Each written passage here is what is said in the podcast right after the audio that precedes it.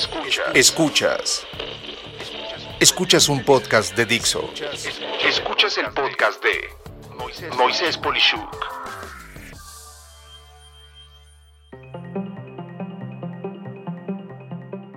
Pedir. Es triste, pero bastante real. La gente no pide lo suficiente ni lo adecuado y en buena medida esto impacta toda su vida, toda su felicidad y por supuesto mucho de lo que tenga que ver con sus negocios. Para pronto, hay varios dichos que reafirman lo que te estoy platicando. Uno de ellos, por ejemplo, es en el pedir está el dar. Eh, o bien otro que dice, más vale pedir perdón que pedir permiso. Y bueno, tantos y tantos otros más. Un ejemplo sencillo se da cuando se tiene ya un cliente satisfecho y no se le pide que te comente si conoce alguna otra persona o empresa que necesite eso mismo que le acabas de ofrecer, atender, que dar y que tanto fue muy productivo y satisfactorio para, para él, ¿no? O ella. Si ese cliente está verdaderamente satisfecho, pues claro que te sugeriría a otras personas o empresas que se puedan beneficiar de aquello que recibió y todo lo que tuviste que hacer es simplemente pedir. Mira, el acto de pedir es aceptar que el negocio es tu misma persona en algún momento y precisamente es promoverte en cualquier oportunidad que permite que se expanda tu cantidad de clientes. Y cuando pides, es como si le sembraras a esa persona tu información, la cual saldrá en el momento en el que se relacione lo que tú pediste con lo que implique a la información que tú diste. De hecho, al pedir se ve ante los ojos de quien fuera una persona agresiva ante la vida, pues el hecho de ser eso, alguien muy deseoso de salir adelante.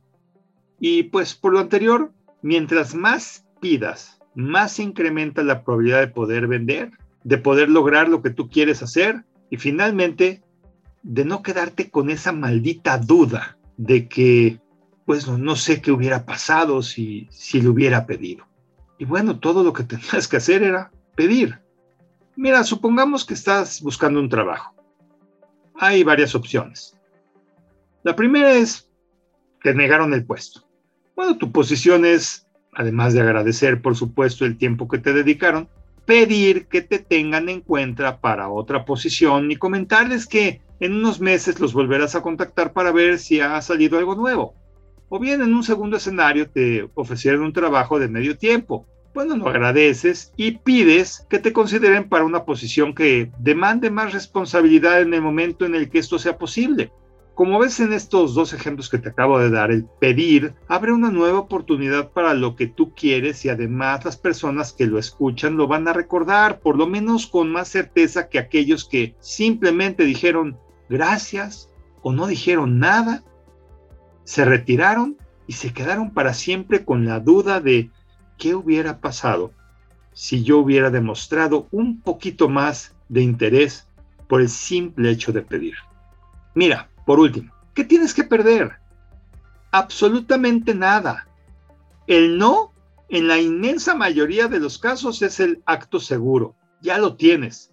Tu mente debe de estar fija en que el no, pues ya está y por el simple hecho de pedir, todo lo que venga tiene siempre la opción de ganar un tantito más. Por supuesto, hay un punto más que comentar y una cosa es pedir y otra cosa muy diferente es no ver las consecuencias a futuro de haber pedido algo. Esto quiere decir que no pidas aquello que luego no estés dispuesto a aguantar. Y en los ejemplos que yo di, pues si quieres un trabajo de tiempo completo y te dieron medio tiempo y no tienes el tiempo completo, es ridículo que lo hagas, por darte un vil ejemplo. Y bueno, de esta forma espero que la siguiente vez que se te presente la oportunidad, tú pide.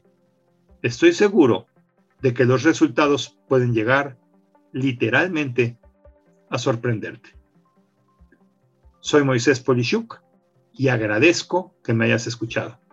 Hasta la próxima.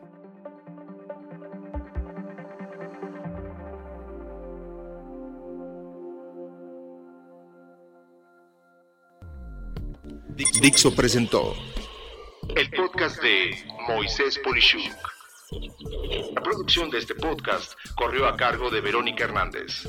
Coordinación de producción, Verónica Hernández. Dirección General, Dani Sadia. Voz y contenido, Moisés Polishuk.